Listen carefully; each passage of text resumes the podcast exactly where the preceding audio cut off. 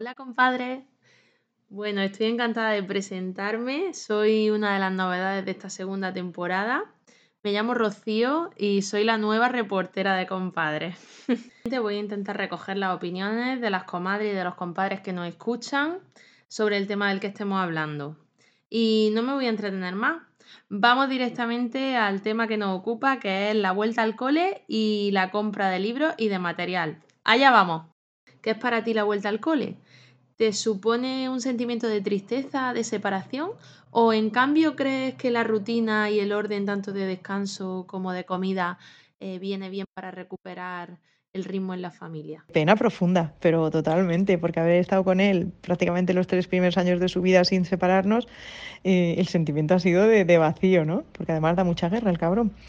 Y, y, bueno, pues el caso es que el niño se ha integrado bien, con lo cual, pues estamos contentos. O sea que esa pena inicial se ha transformado, se ha transformado en alegría y es verdad que, bueno, el que vaya al colegio, yo creo que a los papás nos da un respiro, sobre todo al que suele atender los cuidados principales, que en este caso es mi marido.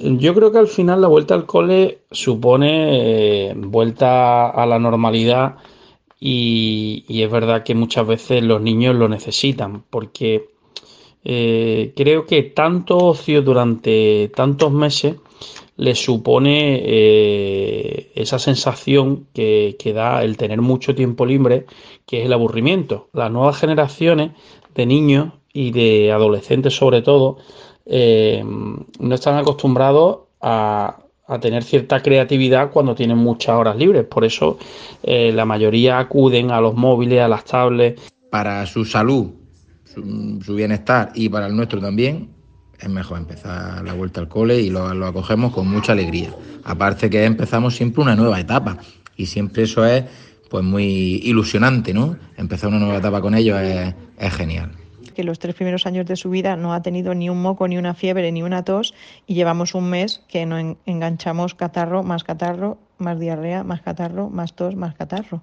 Que no se ha puesto muy, muy malo, la verdad, pero suficiente para dar por saco, para no comer bien, para no dormir bien y para que estemos todos con los clines en la mano. Pero bueno, todavía los abuelos dicen, eso es por no haberlo llevado a la guardería, porque es que no ha cogido inmunidad. Y entonces yo les contesto, ¿y todos los que han ido a la guardería que están con los mismos mocos o peor? ¿Eso qué? ¿Dónde está esa inmunidad? Ay, malditos virus a mí sí que me da sensación de orden en mi vida, que creo que es necesaria también para el día a día y para llevar a cabo el descanso necesario y, la alimentación necesaria, porque en verano es una locura y un descontrol. Sí que he sentido cierta pena y nostalgia cuando han vuelto los niños al cole. También porque me ha pillado en una etapa en la que yo no tengo esa incorporación al trabajo que tenía antes y entonces pues la sensación de vacío en casa se pronuncia muchísimo. La verdad es que no es ni tristeza ni felicidad, es una sensación de organización necesaria para la vida familiar y sobre todo de felicidad para ellos que les gusta el colegio. Bueno, compadre, parece que no ha habido mucho consenso en esta primera pregunta. Vamos a la segunda. Vamos a hablar sobre los materiales escolares. ¿Crees que son excesivos? ¿Crees que son justo lo que los niños necesitan? ¿Y quién se encarga de comprarlo en casa? Cuéntame. Debería de reciclarse. Al final todo el mundo tiene que comprarlo porque no hay plan B y hay familias que van muy jodidas de pasta y les cuesta llegar a final de mes y 200 euros es una, una cantidad exagerada. Y se han cargado más mamá que papá, aunque papá también ha participado activamente. Eh, creo que es muy positivo que los libros se reciclen de un año para otro, no solamente porque se reciclen, sino porque también los propios alumnos que tienen en ese momento sus libros sepan el cuidar, sepan el que no hay que subrayar, que no hay que romper y, al final, pues bueno, eh, esa exigencia de que mm, el día de mañana lo puede tener eh, otro alumno, pues yo creo que es positivo. Eh, en mi caso, en mi familia, normalmente la compra de libros y material se suele encargar más mi mujer que, que yo, pero, pero por algo yo creo que meramente anecdótico. Mm, creo que realmente si se hiciese desde el centro, es decir, poner un bote de dinero común y que los maestros y maestras comprasen el material en función de las necesidades, creo que sería más ajustado que que cada padre o madre lleve un paquete de 500 folios, que cada padre o madre cumple, compre un paquetón de rotuladores, ta, ta, ta. Y que debería de estar subvencionado por, por los poderes públicos.